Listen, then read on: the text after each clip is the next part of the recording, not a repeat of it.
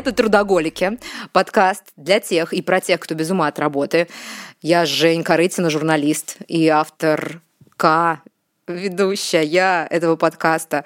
А, и что-то я устала работать. А в гостях у меня Оля Соколова, а, какая-то девочка с винишком. Вот так назовем ее сегодня, потому что пока мы тут об этом всем разговаривали, договаривались, Оля говорила мне, ой, я не знаю, что же, почему же, вот о чем же мы будем говорить, я же не эксперт, у меня, я, у меня синдром самозванца. А мне, на самом деле, очень хотелось для этого выпуска какого-нибудь неэксперта. Такая работа была последние недели, что кругом было столько экспертов, что захотелось просто с человеком поговорить, не с экспертом. Оля, представляйся, рассказывай, кто ты, чем ты занимаешься. А, Женя, привет. Привет. Я Ольга Соколова, по работе я занимаюсь тем, что продаю вино. А если бы я работала в ресторане, то я бы называлась сомелье. Если бы я работала в магазине, в винотеке или даже в супермаркете, я бы называлась кавист. Но так как я работаю за компьютером, а, и в основном вижу не бокалы, бутылки, а Excel и 1С, то я называюсь менеджером по продажам, менеджерка. Менеджерка, да. Менеджерка, и тебе не, не очень нравится это Ну, а, просто в России слово менеджер, оно какое-то очень такое и широкое, и девальвированное. Ну, то есть менеджер это же управляющий, и там, грубо говоря, от, от директора и до самого низшего ранга можно людей так называть. Мне бы, конечно, хотелось, чтобы для людей, которые занимаются дистанционными продажами, тоже было какое-то название. Красивое, типа сомелье, а для девочек, там, не знаю, сомельес. Сомельес. Вот. Эм, потому что если я буду говорить про себя сомелье, буду думать, что я работаю ногами и руками в ресторане. А можно называть себя какая-нибудь digital сомелье? Можно. Но, да, назвать-то мы сейчас можем придумать, но хотелось бы, чтобы ну, это как бы было пошло в народ. Давай придумаем и пошлем. И пошлем в народ, давай, да. Ну. И тебе, ты, когда ты говорила про синдром самозванца, ты говоришь, что тебя немножко смущает, смущает вот сама формулировка. Кем бы хотела быть-то? Вот э, к тем, которые руками-ногами в ресторане, или тебя, в принципе, устраивает? Нет, меня очень устраивает то, чем я занимаюсь. Единственное, что я как-то вот... Э, надо было это просто принять и осознать. Э, есть вот эксперты в области вина, а люди, которые работают много лет, которые там в идеале знают английский, немецкий, которые учились э, в Англии или в Австрии, у которых диплом сет, может быть, даже э, еще какие-то более высокие степени.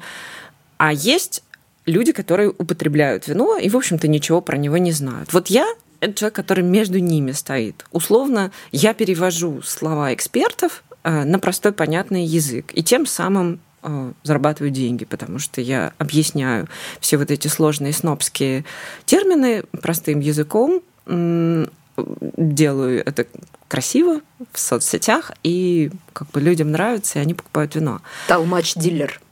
Тип того.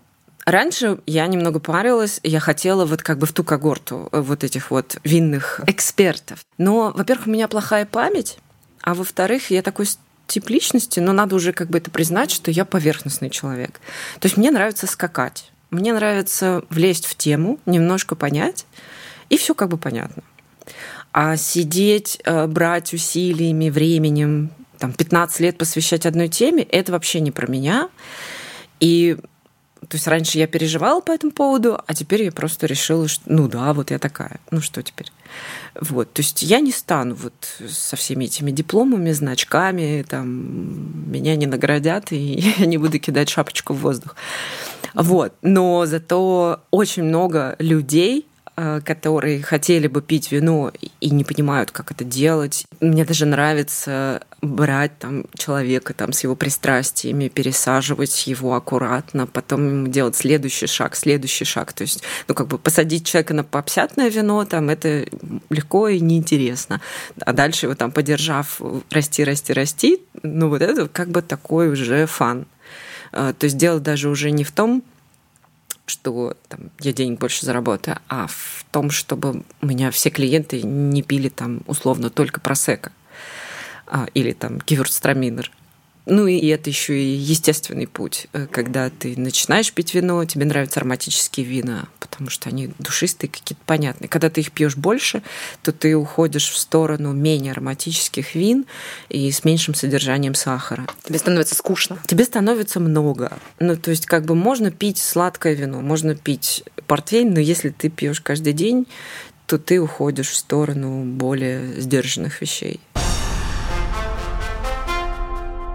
Ты трудоголик? Я надеюсь, что я в процессе излечения от этого. Вообще, да. Как это выглядит в винной среде? Что такое трудоголизм? Ты умираешь над табличками в Excel, ты да, продаешь да, ты умираешь... вино ящиками. Да. Ты, ну, нет, чтобы продавать вино ящиками, не обязательно умирать. Над табличками, да, я умирала какое-то время. Потом я поняла, что, там, скажем, ну, это же все невроз, понимаешь? Вот если ты почту проверяешь в выходные, да, тебе кажется, что если ты не проверишь почту в выходные, то клиенты обидятся и уйдут. А потом ты понимаешь, что вот если ты проверяешь почту все время, что ты не спишь, а потом ты ночью встаешь попить водички и тоже проверяешь почту, ничем хорошим это не заканчивается. Клиентов и больше не становится. Становится, но как бы тебя становится меньше, потому что ты тратишь таким образом и и нервную систему, и глаза, и время своей жизни, и в какой-то момент уже даже теряешь э, смысл жизни и не понимаешь, как бы, а, а, а чего ради чего. И тут вот как бы важно, да, наверное, доработаться до своего трудоголического максимума, а потом как-то начать разгребать это заниматься там пресловутым тайм-менеджментом, делегированием и так далее. Я слежу за тобой в социальных сетях давно, и вообще ты очень активно там. Мне кажется, как ты успеваешь отвечать на все эти комментарии бесконечные. Но я понимаю, что это часть работы, а, в том числе общаться с таким большим количеством людей. И у меня полностью складывается впечатление со стороны, что ты находишься в тотальном балансе а, работы и жизни. Ну вот сейчас уже да. Вот пик дисбаланса был, пришелся как раз вот на май 2020 года, когда все сели дома, и запили. И все ушли в запой. Абсолютно все. Это вот где-то даже нет, началось, наверное, в апреле. Условно, 17 марта прошлого года все начали как-то отключаться от офисов. Две недели сходили с ума. Потом поняли, что нам это все будет продлять Э, некоторые сразу поняли, что до лета будут продлять. И как бы, чтобы вот это э, перетерпеть, как медведь в берлоге, да, то проще как бы выпить и протрезветь летом. Ну, судя по пику продаж, такой вывод сделали многие. Возможно, это была борьба со стрессом, возможно, это было убивание времени, может быть, то и другое. И вот в этот период я не спала. Ну, практически. Ну, то есть я где-то ложилась там в час ночи, просыпалась в 5-6 утра. Для меня это чрезвычайно мало. То есть я в своем нормальном состоянии, я сплю 9-10 часов. Да, когда ты вот, не знаю, засыпая, видишь, что у тебя осталось 50 неотвеченных писем, и тебе страшно спать, потому что проснешься, а у тебя будет 100. И ты понимаешь, что 100 писем за день ты не ответишь. А у тебя нет какой-то автоматической системы ответа на письма? Знаешь, как сейчас в почтовых Нету. ящиках рекомендация сказать «да», а, высылаю. Нет. Но потом там же еще как бы внутри письма заказ. Обычно такое бывает там в декабре. И ну, мы как-то к этому нормально относимся, то есть что у нас весь год такой нормальный, спокойный, а в декабре вот мы собираемся, работаем, а в январе мы прям отдых, отдыхаем от этого. Вот. А то, что декабрь случился еще в апреле и в мае, вот тут как бы Тут как бы было немного... К такому жизнь тебя не готовила? Нет, не готовила вообще. У меня есть вопрос про водку. Извини, пожалуйста, я не могу терпеть больше. У меня есть вопрос, вопрос про от Белякова. Вопрос от Белякова. Э, я вижу, я знакома с Лешей. Э, для тех, кто не знаком с Лешей, Леша Беляков такой журналист. К нему все относятся по-разному. Кто-то считает, что он кликбейтный графоман. Я лично считаю, что Леша совершенно очаровательный человек, мы лично знакомы. Я при этом знаю и вижу, что под каждым твоим сообщением в Фейсбуке Леша обязательно пишет какой-то комментарий про водку. Я не вмешиваюсь в этот диалог. Я вижу, что это внутряк, это какая-то внутренняя шутка. При этом сначала мне хотелось его убить просто, сказать, господи, да перестать же это делать. Но я первое время тоже ему как-то отвечала довольно так односложно, типа, нет. А теперь это игра. Нет, да, теперь это игра. Более того, я тебе скажу, а, недавно мне написала одна дама из Италии, что если я захочу поехать в Италию, она мне поможет сделать бизнес-визу. Совершенно незнакомый человек, ну, кто-то из френдов, а, и в том числе она мне написала, что я очень люблю ваш Facebook, а, а особенно я люблю читать ваши диалоги с Алексеем Проводку. Это так интересно. Вот если Алексей нас слушает, Алексей, пишите проводку вы, а выгодоприобретателем буду я. Это просто... То есть, а как это началось? Почему это происходит? Не почему, не знаю, просто. Ну, то есть мы френды были, наверное, довольно давно. А я не помню, когда это началось. Просто ну, вот Лёша стал писать комментарии. Теперь я должна позвать в следующий подкаст Лёшу Белякова, поговорить с ним про его трудоголизм. Он сегодня только написал, что он познал какой-то очередной уровень дзена в принятии себя. И его спросить, почему же он пишет тебе посты про водку? Ну, прикольно.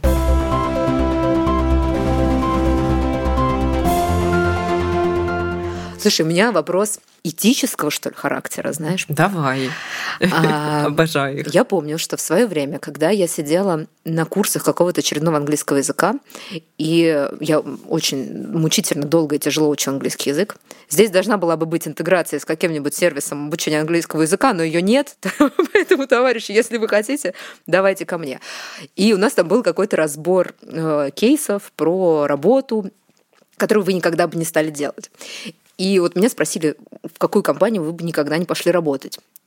И я тогда уверенно сказала, что в табачную. И я до сих пор думаю, что я бы не пошла работать в табачную компанию, потому что я мучительно боролась с с табачной зависимостью, мне не нравится все вот это, мне кажется, что это просто неправильно. Ну, это как вот какая-то разновидность э, поощрения э, зависимости. Вот если бы можно было бы торговать работой, работой, понимаешь, чтобы люди побольше работали, то я бы туда, конечно, пошла. А дальше... Хотя, вот давайте померим, извините, вред от табака и вред от работы. Да, да. Возможно, что люди на работе убиваются больше, чем от табака. Это даже, даже если сравнить лингвистически, да, у нас капля никотина убивает лошадь, и от работы кони дохнут. То есть в, цел, в целом это где-то на одной чаше весов. Вот в табачную компанию я бы не пошла, но не по этической причине, а просто потому, что мне ну, лист табака не интересен интересен. В чайную компанию я бы пошла, а в табачную ну, не знаю, мне кажется, это как-то скучно. То есть мне кажется, что в этом, кроме зависимости, больше ничего нет. Возможно, кто-то также относится к алкоголю, как я к табаку, потому что я вот бросила курить, и мне эта тема больше не интересна. Мне кажется, что там в ней нет ни культуры, ни эстетики, ничего. Кто-то со мной поспорит, пускай спорит вот я, я из-за из этого не пойду. А то, что как бы курение губит людей, да нет, губит людей собственный аддиктивный тип личности. Вот что губит людей, да, как бы, потому что прибить себя можно любыми способами. Можно выпить там 6 литров воды, можно съесть все, что у тебя в доме есть из круп, который ты купил год назад, сварить, съесть и умереть. Гречу, гречу, гречу. Да, легко. Я думаю, что можно убить себя можно, можно убить себя, наверное, сейчас в пост. Представляешь, как начать есть постной еды настолько, что... Наверняка можно как-то, не знаю, склеить себе нос и рот и, и тоже умереть. Ну, то есть было бы желание себя грохнуть, обязательно найдется способ. Что касается алкоголя, ну вот водку я не продвигаю, да, как продукт, э, а вино я, да, я продвигаю. То есть я рассказываю про вино, я его пробую, я рассказываю, я пробую, я рассказываю. И нет, когда я пришла, у меня не было никаких этических моментов, потому что, ну, как бы я писала о том, что я делаю. У меня есть масса просто френдов, которые не пьют по каким-то причинам. А, кто-то есть вообще не пьет. Они читают и даже пишут, что вот они наслаждаются текстами про вино, при этом они не пьют. То есть я же никого не обязываю. Я никогда не позвоню тебе и не скажу там, Женя, что-то ты у меня никогда вино не покупала так, что ты не пьешь. Да, что-то ты не пьешь. Такого, ну, как бы, вот, вот, ну, как бы, да, можно же так продавать. Я так не продаю. Это не мой тип. Э, то есть мой тип нагнать аудитории, неважно каким инструментом, рассказать им, что я пью, рассказать им, что у меня есть, сколько оно стоит. А дальше собирать заказики. Как бы кто забылся, даже если я знаю, что там, не знаю, у него отпуск начинается, ему надо, я не буду его тыкать, пусть сам. И вот тут вот как бы у меня есть э, некий момент белого пальто, что вот как бы я никому в карманы бутылки не впихиваю. То есть это тоже границы такие внутри? Ну, мне, э, продаж. я опять же меряю по себе. А, вот я, например, заказываю в одной компании воду много лет. И они мне раз в месяц звонят и говорят э, там, а у вас не кончилась вода? Хочется сказать, елы, но это же у меня бутылка стоит в кулере. Я-то знаю, кончилась она или не кончилась. Вот мне вам что рассказывать, что я два месяца, две недели была в Мексике, и вот э, как бы я с ними договорилась, что у меня, когда вода кончится, я приду к вам. Я вам клянусь, что я вам изменять не буду. Не бойтесь, что вы мне не позвоните, и я из-за этого уйду конкурентам. Не уйду. Вот, все, успокойтесь, я буду покупать только у вас. И я реально покупаю много лет только. А их, они перестали звонить? Да они там что-то галочку какую-то поставили, что мне не надо звонить, потому что я бешусь от этого. И так как я такой человек, то я по себе меряю других. Мне кажется, что других тоже выбесит мой звонок, что вот этот дур звонит и постоянно там, а у нас появился пино нуар. Ну, напиши ты пост, что у нас появился пино нуар. И, и, и, и, ну, как бы, кому надо, тот прочитает, а кому Цукерберг не покажет пост, ну, все, Останется, Останется без винишка. без винишка. Слушай, винишка, слушай, это же ужасное слово. Да, да, это же вообще сейчас вот люди посадить всю винную братью, они поделятся на тех, кто окей, и тех, кто фу, ты что, нельзя так говорить. Я вчера тоже думала, как это... Нельзя же назвать себя женщиной с вином. Ну, Можно, почему? Ну, как-то, мне кажется, ну, какая такая, это как-то прям... Женщина с веслом. Какая-то кустодиевская женщина мне сразу с вином нарисовалась в воображении, понимаешь, ты же... С кувшином в плече, что ли? Да. С бочонком. Этой женщине худеть нельзя. С графином, с этим грузинским, да, вот этим вот огромным, который... А, ну да, вино — это, конечно, культура. Я хотела тебя спросить про, если не уходить недалеко от табака и алкоголя. Есть же идея такая, что я, я курю только когда пью, да? Я выпил, покурил. А есть, как ты думаешь, связь между вином и работой? Типа, я пью только когда поработаю. Я думаю, что да, э, какой-то элемент поощрения, ну, из серии сделал, сделал много, там, не знаю, 100 писем получил, 100 писем ответил, могу выпить два бокала, ну, точно.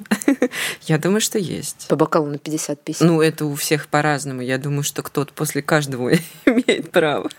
Зависит от напряжения. Ну, я знаю людей, например, которые выпивают бутылку вина каждый вечер. А, вот три бокала муж, два бокала жена. И так они живут. И даже многочисленные беременности не рушили этого графика. Но ты при этом не можешь сказать, слушайте, нет, вам не надо. Мы вам отгрузили уже за карантин столько вина, что вам нет, надо я так не скажу. То есть я, конечно, ну, замечала, там, что некто там, покупает много вина. Да я же не буду спрашивать, что случилось. Может быть, вам нужна помощь.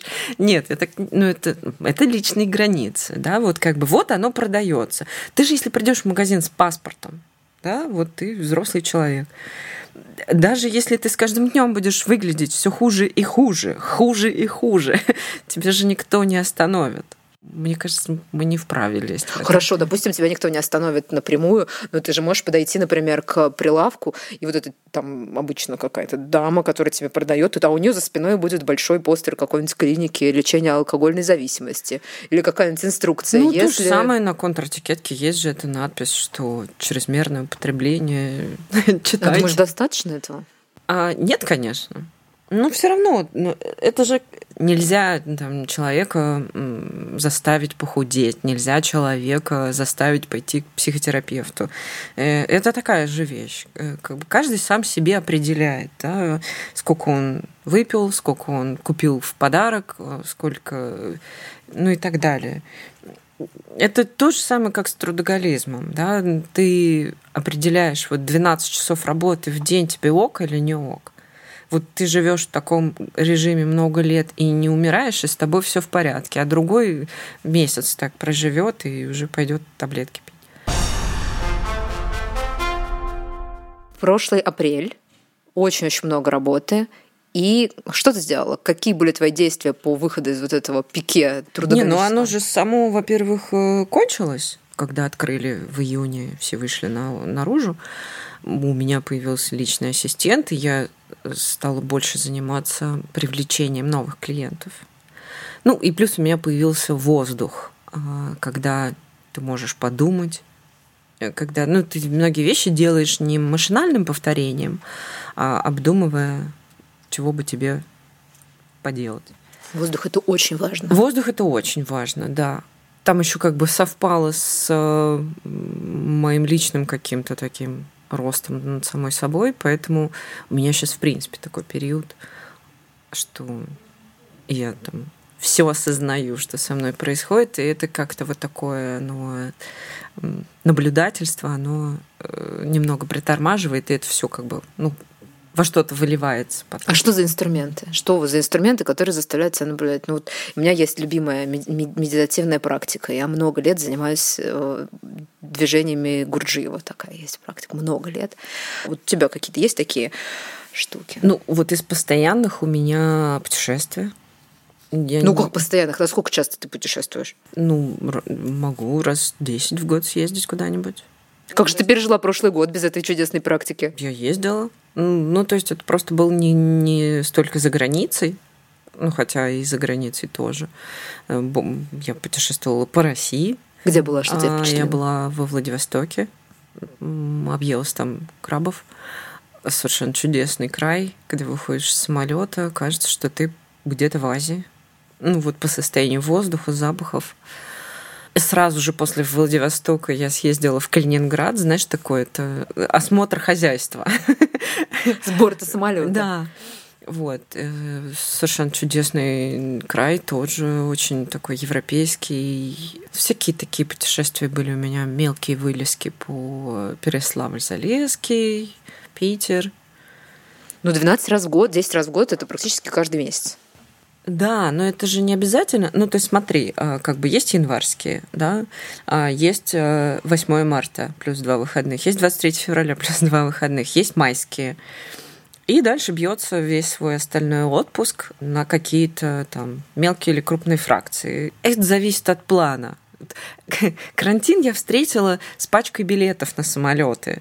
То есть у меня было все распланировано там на 9 месяцев вперед. Ну, естественно, это все как бы накрылось, не все вернулось, э, поэтому в данный момент я так уже бурно планирую только российские поездки. Там вот летом я поеду на Камчатку, а все остальное так вот у меня как бы на черновиках, потому что покупать уже страшно, что. А ты одна путешествуешь? По-разному примерно половина поездок одна. Когда сестра жила в России, были поездки с ней. С подругой мы ездим как минимум раз в год в отпуск в августе, в сентябре. Все самые красивые поездки вот как раз туда приходятся. Там Нормандия, всю Италию объездили, э, Португалия, Мадейра. Ну, на майские я э, обязательно теперь куда-то езжу. Вот раньше я, например, думала, что брать отпуска на январские и на майские, это тупо, потому что, ну, как бы по деньгам, да, отпускные получаются меньше денег. А сейчас я только так и делаю, потому что в этот период не звонят клиенты. О, какая прекрасная. Да, я однажды такая, э, это было в Портороже, в дорогом отеле, я плыву Э, плыву, дождь сверху. И я думаю, что ж мне так хорошо-то? Я понять не могу, почему мне так хорошо. А потом я понимаю, что я первый раз выехала на майские, и первый раз вот я отдыхаю, когда никто не звонит. И вот так, примерно тогда же произошло вот как бы вот первые звонки про осознание того, что надо делать переадресацию телефона, там вот это вот все надо делать. Ты пользуешься услугами организованного туризма, тур-клубы какие-то? Да, у меня есть, например, а, а, моя френдесса Анна Булгакова, очень хорошая девушка, которая может подобрать тебе тур. Но это только тебе, или ты какую-то группу едешь? Ну вот Аня подбирает туры как очень внимательный турагент э, выбирает для тебя поездку. И по России, и по всему миру э, продает. А вот, например, во Владивосток я поехала с девушкой, которая просто нашла в Фейсбуке. Вот знаешь, вот бывает рекламы, там, едем в Дагестан, там, едем в Владивосток. Я нажала, почитала лендинг, и мне понравилось, и я отправила ей денег. Потом такая сижу, думаю, я даже не помню, у кого из френдов я это прочитала, деньги куда-то отправила. Ну, как бы вот в этом смысле Вселенная меня бережет, и, и вышел очень крутой тур. И вот с, э, с Катей же мы едем на Камчатку. А я открыла для себя радости организованного туризма в прошлом году. На Сардинию меня вот отправляла Аня. Э, я тогда, я помню, просто так устала, так устала, что я даже не могла выбрать.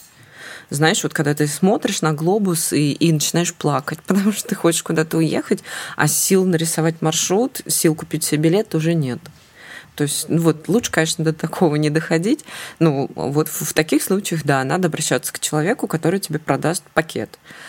А если все с тобой в порядке, и глаза горят, и тебе хочется рисовать, то вот как бы вот поездка в Нормандию, э, мы проехали из Парижа в Этриту, там у нас было два дня, потом был Монсен-Мишель, потом был Давиль, потом был Динан, и закончили мы в Перо с Гереки, кинули там машину, сели на поезд, вернулись обратно в Париж, и там еще три дня э, страшно пьянствовали в очень дорогом отеле в центре города с бассейном. Вот так вот. А я еще прокайфовала от самого процесса, когда не надо принимать никаких решений, и тебе просто говорят, вы должны в 9 быть вот в этом месте, а у вас в рюкзаке должно быть там две бутылки воды, сменная обувь Панама, и мы идем. И ты говоришь, прекрасно. И стоишь в 9 и, и идешь. Потом тебе говорят, сколько идти, ты доходишь туда и наслаждаешься. Потому Но что в голове это, в тот это момент разные, не Это ничего. разные роли. Роль, когда ты вот как бы чертишь маршрут, и потом сама же его исполняешь, сама ведешь машину, сама покупала билет, сама состыковывала там, да, время вылета, время, прилета. Ты как бы в этот момент создаешь мир. Да, вот как, как режиссер, вот я думаю, что еще прекрасная профессия режиссер тоже надо как-нибудь освоить. А, потому что вот ты придумала, а, у тебя в голове была какая-то картинка, а дальше ты ее рисуешь. Потому что я когда рисую маршруты, я еще смотрю, как этот город выглядит, да, ну вот там всякие фотографии чужие, Google Maps там. А, а когда тебя ведут, ты отрабатываешь роль а, послушного ребенка, да, когда, ну, как, не знаю, с браслетом в all inclusive а, ты ходишь такой, протягиваешь ручку, да, а тебе туда кладут там бутерброд или коктейль, и тебе не надо думать, не надо доставать кошелек. А, просто, ну, как бы ты не обязательно быть все время Богом создавать миры, и не обязательно быть все время инфантильным ребенком, да, можно как бы сочетать, а, можно чередовать э, в зависимости, не знаю, а, от, от настроения. Я хочу поговорить про твои работы. Ты сказала, режиссер надо освоить. Я э, видела твой пост, где ты перечитала, кем ты работала, и ты сама сказала сейчас, что ты любишь э, освоить что-то новое, а потом уже Бог с ним пусть само живет. Какая была твоя первая работа, помнишь? менеджер по продажам. Ну, здрасте. Да. Начала разговор. Да, смешно. Но это было в рекламном агентстве. Там были менеджеры, которые, соответственно, там просчитывали вам рекламу, э, печать визиток и так далее. Тогда вообще не было ничего. Даже интернета не было. Мы работали, факсы отправляли. Ты не выглядишь как человек, который застал время, когда не было интернета. Да, это было где-то через пару лет я накопила на компьютере, у меня был модем Dialab, который вот звонит такой. Вот это была первая работа. Дальше какое-то время продолжала работать в рекламе, в полиграфии. Как ты стала парикмахером? Я видела, ты там... Не, я не была парикмахером. Это был флешмоб, где надо было перечислить все, за что ты получал деньги. А, так. И парикмахером я не работала. Я один раз постригла собственного дедушку за деньги. Потому вот, что... Вот что называется человек, который занимается продажами. Да. Собственного дедушка за деньги. Но, э, слушай, никто же никогда не подходит к своему деду и не говорит, давай я тебя постригу за рубль. А разговор был такой, что мне нужен рубль, потому что вот тут в комиссионке продается жвачка Дональд Дак с вкладышами. А дед сказал, что он даст мне рубль, но не просто так, а чтобы я ему помогла сэкономить трешник на парикмахерской. А, и... это была выгодная сделка. Да, это была выгодная сделка. Слушай, ну это хорошая была история, потому что, конечно, я его постригла фиговый, он потом куда-то там ходил дорабатывать эту мою стрижку, но я упахалась на, на этой стрижке, и я поняла, что это как бы труд там я где-то час там я корпела, там это же, ну, это не такая легкая профессия на ногах. В общем, и в своем там, не помню, сколько мне было лет, 6-7, я это все делаю поняла. То есть не просто куклу подстричь, подстричь дедушку и осознать. Вот, вот профориентация, как должна да, выглядеть на да, самом деле. Да, осознать, что это вот, что ты потеешь, что тебе волосы летят чужие, Выбирай давай, хочешь ты это или нет. Решатель домашних задач по математике и писатель курсовых это, видимо. Да, вот сейчас тебе будет э, ответ для, для аудитории ответ для борьбы с этикой. Я эм, делала чужие домашние задания за деньги. Не, ну ты знаешь, у меня тут как бы нормально. Я делала чужие домашние задания бесплатно. Тут, нет, слушай, это не то, что ты сделал задачу свою и дал списать. Это-то понятно. А вот когда э, кому-то задали решать что-то другое, или кто-то хочет сдать курсовую, а писать ее не хочет, а тебе нравится. И, ну, как бы ты пишешь себе курсовую и другому человеку. А вот эти домашние задания по математике, это у меня было в институте. У меня был вечерний институт, э, и как бы я была бедная бедняжка, а были девушки, которые приезжали на Мерседесах. И они как-то э, подходили ко мне и говорили, слушай, у тебя явно с высшей математикой так все хорошо, что, наверное, тебя хватит и на наше задание тоже. Сколько это стоит? Вот просто люди были с деньгами сразу так и не знаю, у меня никогда не было с этим никаких вопросов. А какие вопросы? Ли... В смысле, что ты... Ну, в смысле, что нехорошо за деньги.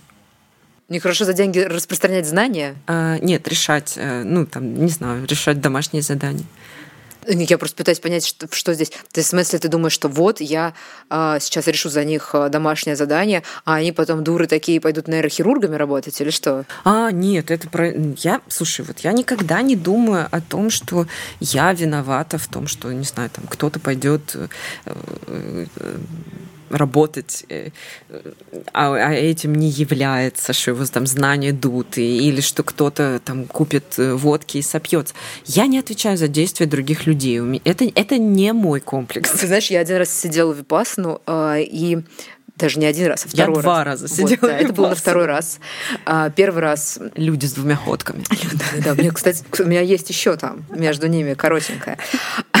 ну, так вот, а, тем, кто не знает, мы расскажем, что Випассана — это такая десятидневная медитация, даже 11. Ретрит, Ретрит еще называется. Да, люди уезжают э, обычно, ну, кто куда, у нас есть в Подмосковье центр, и вообще... Лучше бы в Индию, конечно. Разных, разных. Ну, кстати, у меня знакомые сидели в Индии и говорят, что в Подмосковье сидеть круче, потому что индусы, они а, вот это вот то, что мы слышим на записи, когда там, шумно ужасно в зале. Ну, я сидел тоже в Подмосковье с шведом. Русские и украинцы, говорят, сидят э, в своих центрах так, что ни одному индусу не снилось тихо, тихо. Как просто как каменные. Но иногда это... кто-то захрапит. Ну, это, знаете ли, кто-то коленом тебя пнет, когда пытается ножки вытянуть. Всяко бывает. Вот, кстати, меня никто не трогал. Вот там же запрет на прикосновение, на смотреть в глаза. И вот оба раза по 10 дней меня никто не трогал. То есть не было никакого форс-мажора, чтобы на меня кто-то свалился там или еще что-то. А я последний раз сидела в Випассану, когда была беременная на восьмом месяце. Вот да, уже это, такая особенная с животом. Это прям вообще я получила огромный кайф. Единственное, что, конечно, гормоны, они шарашат. Один раз я разревелась, я помню, из-за того, что мне э, то ли йогурта мне не досталось, то ли еще чего-то. Но я-то ревела там, ну, как бы я понимаю, что глупость какая-то стоит, ревет, и йогурт и не дали. Мне потом дали йогурт, все нормально. А когда уже там 10 дней люди молчат абсолютно. То есть они приезжают и закрывают рот, и молчат, и потом на 11 день, уже перед отъездом или в конец 10 На девятый день дают телефон и говорят «говори». И можно разрешать говорить. И нужно говорить. Да, чтобы выйти из этого всего процесса. И я вот э, отсидела с огромным удовольствием, один раз только продала за йогурт, отсидела, значит, эту всю свою а, випасну, было страшно приятно, а ко мне потом подходили люди и говорили, мы так вам сочувствуем, нам так вообще жаль э, вас, мы смотрели на вас, ну как же эта бедняжечка сидит. Они еще видели, что я плакала, понимаешь? А они же не знали, что я плачу за ну, йогурт. Это, это же вообще все про подсознание, потому что вот тебе было классно, а кого-то, например, мучили страшнейшие сны, какие-то кошмары, и с ними волонтеры спали, например. Ну, то Ой, есть этот человек там не мог спать от своих ужасов, да, выходили, выходили все чудовища и там убивали их ночью. То есть это всегда, ну, такое столкновение с собой. Поэтому, ну, так вот. ну, кому был тебя жаль, ну, у них там что-то. Так вот, про вину. Я помню, что первый раз там, там еще есть такая суть там, всего этого окружения, что ты не причиняешь вред своими действиями во, во, во время, как минимум, нахождения на территории центра, то есть ты не убиваешь животинку, не ешь мясо, мяса и вообще не вредишь своим существованием окружающему миру. А, и все питаются вегетарианской едой и ведут себя хорошо. А я так я загналась и думаю, что ж такое? Вот про, про то, что ты личные границы, и ты говоришь, что я вот за это отвечаю, за это не отвечаю. Я даже пошла, там есть специальный с таким, такой момент, когда можно подойти к учителю и поговорить с ним. И я пришла и говорю, товарищи, как же так? Вот где заканчивается наша зона ответственности за а, вред, который мы наносим? Вот мы поели, например, собрали все эти прекрасные наши капустные очистки, остатки вегетарианской еды.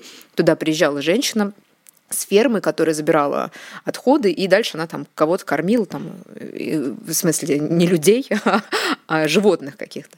Я говорю, ну вот она их там забрала нашу еду, накормила этих свиней, а потом этих свиней зарезали. Можно ли сказать, что мы своими действиями спровоцировали убийство свиньи? Она откормилась, стала такая жирненькая. И мне тогда сказали, вам надо остановиться, идите, идите помедитируйте, чтобы вам вот далеко так я не правда, надо. Ну да, я думаю, что это в психотерапии. Не знаю, как это тормозить. Ну вот у меня этого нет. Ну и более того, даже когда от моих действий кто-то обижается, и я не отношу это к себе. Потому что, ну, можно же обидеться, можно не обидеться как бы где я, раздают я, такое ментальное здоровье. Если, если я не ставила своей целью обидеть человека, а я могу такую цель поставить. Ну, если я уж ее ставлю, то я точно париться не буду, да, что я обидела. Да. А, а так, ну, ну, это его выбор обидеться. Ну, слушай, возможно, просто у меня слишком как бы много своих мыслей о себе, чтобы еще думать о других. Ну, как бы у меня и так вот много чего мне внутри себя надо решить, от чего там, не знаю, мне надо там отказаться или поменять. И, это составляет прям вот э, каждодневные размышления, монологи. И, и, и вот как бы думать о том, кто там что обо мне подумал, о боже.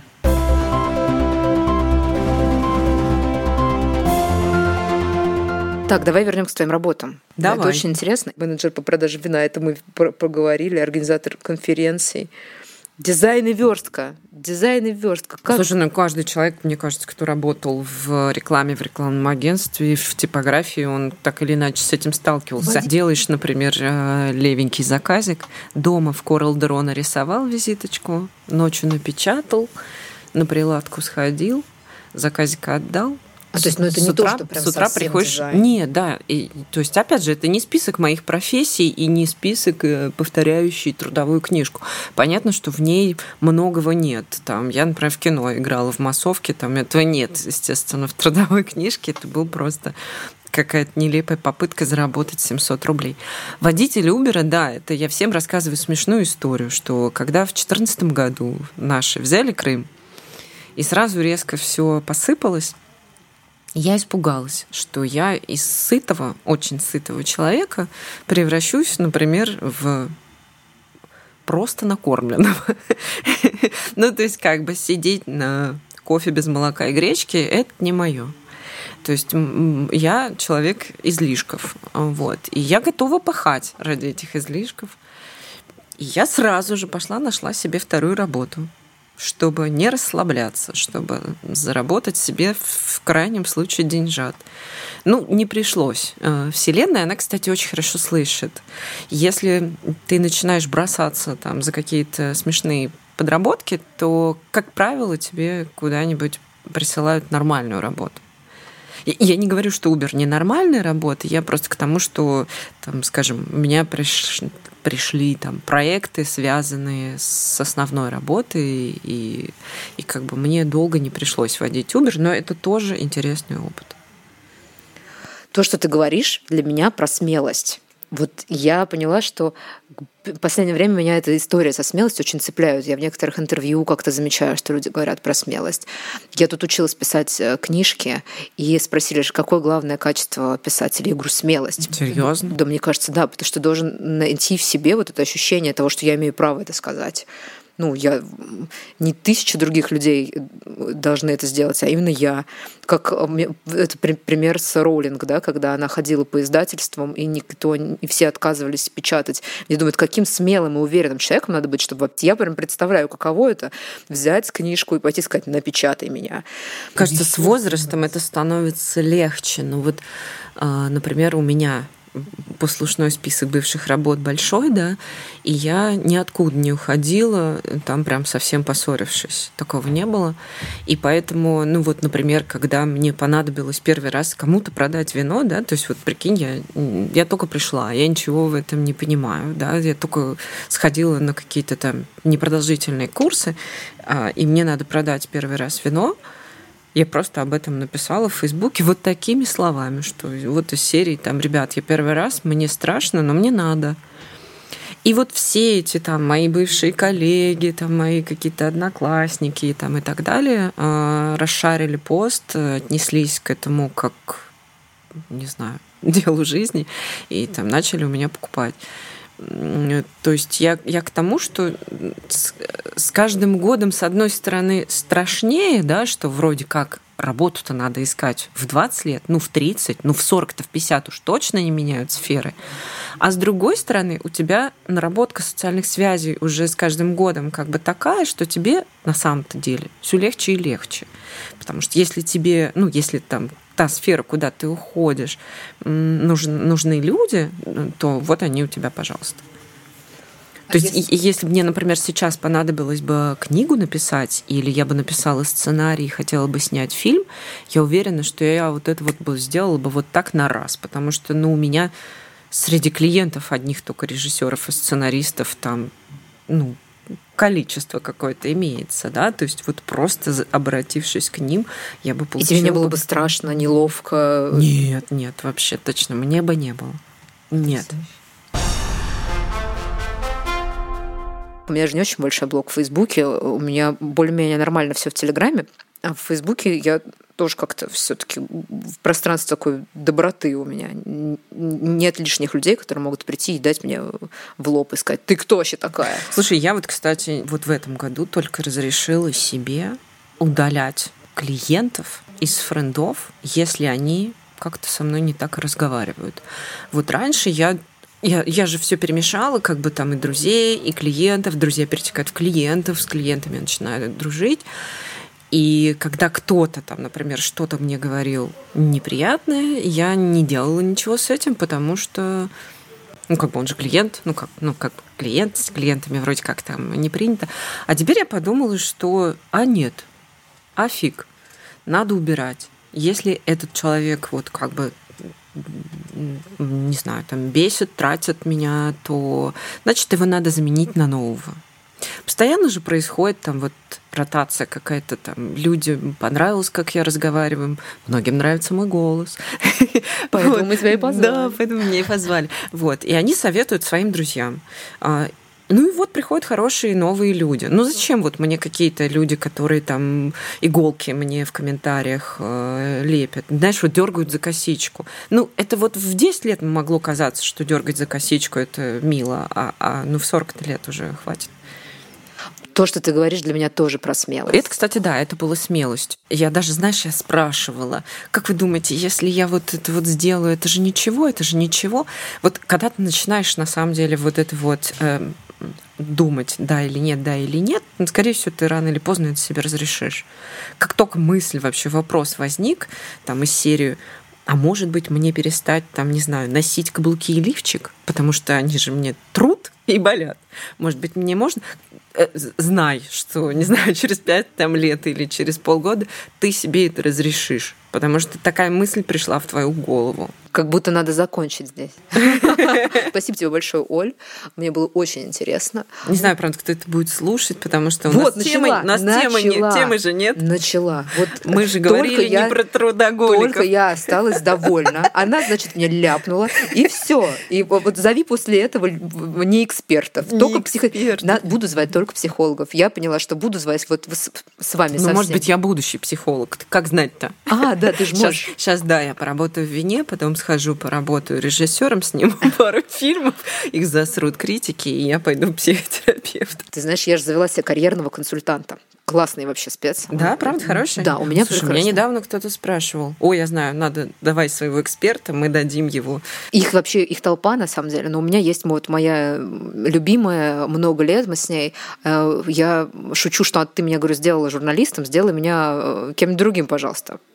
И она мне дает всякие задания, что мне делать. И вы, вот последнее задание, которое я никак не могу выполнить, она говорит, ну давай, значит, будем менять профессию или что-нибудь такое, ну как-то смежные какие-то отрасли, ну менять идентичность. А, тебе, говорит, надо размечтаться. Да, это правда очень сложно, я согласна. Ну, не знаю. И я поняла про себя, что мало того, что я не могу понять, э, размеч... ну, про, про что такое размечтаться, я еще, мне еще кажется, ну, ну куда? Ну, вот случился ты вот этим, вот у тебя получается, вот и сиди. А, вот нет, такого вот у меня нет. У меня скорее есть зазор в мечтах.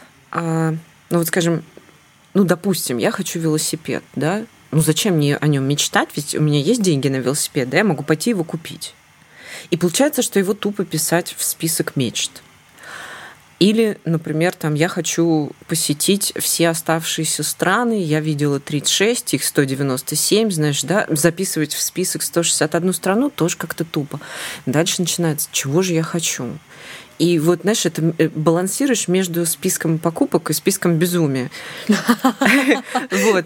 А, а с другой стороны, ну что туда, например, написать там? Я хочу, не знаю, там, стать депутатом Госдумы в России будущего, да? Сейчас начнется, сейчас подкаст сочтут политическим, и да, меня посадят. Э, ну, ну, да, хорошо, давай, допустим, не знаю, членом совета директоров в компании Илона Маск. Ну, вот что-то такое, да, прям вот глобально безумное, чем, скорее всего, не станешь. И вот это вот, вот этот вот винтик, да, вот скорее всего не станешь, это вот такая внутренняя крыса, которая тебе запрещает рисовать. А а когда ты рисуешь, ты имеешь право рисовать вот все, что ты хочешь. То есть ты можешь, в принципе, даже мечтать стать мужчиной. Ну, ну это как сейчас бы... как раз не очень сложно Нет, ну, ну, ну, ну, на самом-то деле, например, ты не хочешь, но ты можешь это себе вот как пять минут безумной мысли допускать все, что угодно. О чем ты мечтаешь? Давай на мечтах закончим. Я узнала, но это не рабочая мечта. Я сегодня утром поняла, что я очень хочу на концерт Florence and the Machine, которые уже несколько лет не играют, ну, в смысле, вот весь карантинный год, и сейчас они не играют нигде. И я думаю, что вот сейчас, когда вот случится их концерт, надо ехать. Но это не рабочая мечта. У тебя есть какие-то вот рабочие мечты? Есть у тебя? Вот режиссер ты несколько раз вспоминала, явно что-то там... Да, такая мечта есть, но для этого надо что-то начать, наверное, делать. Ну, хрен знает. Вот мечта это, это, это нечто абстрактное или мечта это когда ты начинаешь рисовать Нет, давай про абстрактное. Режиссер, э, там, увидеть все страны, пожить, поработать в другой стране. Э, поводить вертолет. А ты когда начинаешь делать что-то приятное для себя, например, вот ты в сквош играешь, у тебя нет желания а, сделать это своей работой сразу? Нет, вот э, больше этой ошибки я не допущу, потому что вот вино это было мое хобби. Я сделала это своей работой. А, там есть внутренние потери, когда ты делаешь из любимого дела работу. То есть точки зрения работы, это, конечно, хорошая очень работа, и она мне нравится, да, потому как это бывшее хобби. А, но не стоит, ну, не всегда это стоит делать. То есть вот сквош я бы оставила. То есть я могу, например, стать совладельцем какого-нибудь сквош-клуба, да, просто ну, дать денег и сказать там, вот, платите мне дивиденды. Вот так я могу. А вот как бы делать это своей работой, не, я бы не хотела. Мне нравится сквош. Это самый такой вот крутой вид спорта. Там удар, вот этот вот звук мяча, который сначала ударяется о ракетку со звуком, а потом ударяется о стену со звуком. И вот этот вот шлепок, он прям вот такой смачный шлеп, что мне кажется, даже в боксе нет вот этой вот отдачи. Он очень как-то, не знаю, стресс снимает. Спасибо тебе, Оля. Спасибо, что ты пришла. И э, все, хватит сегодня все записывать. Чао, какао. Чао, какао. Пойдем пить, э, пить кофе, воду и вообще э, болтать дальше уже без всех этих микрофонов.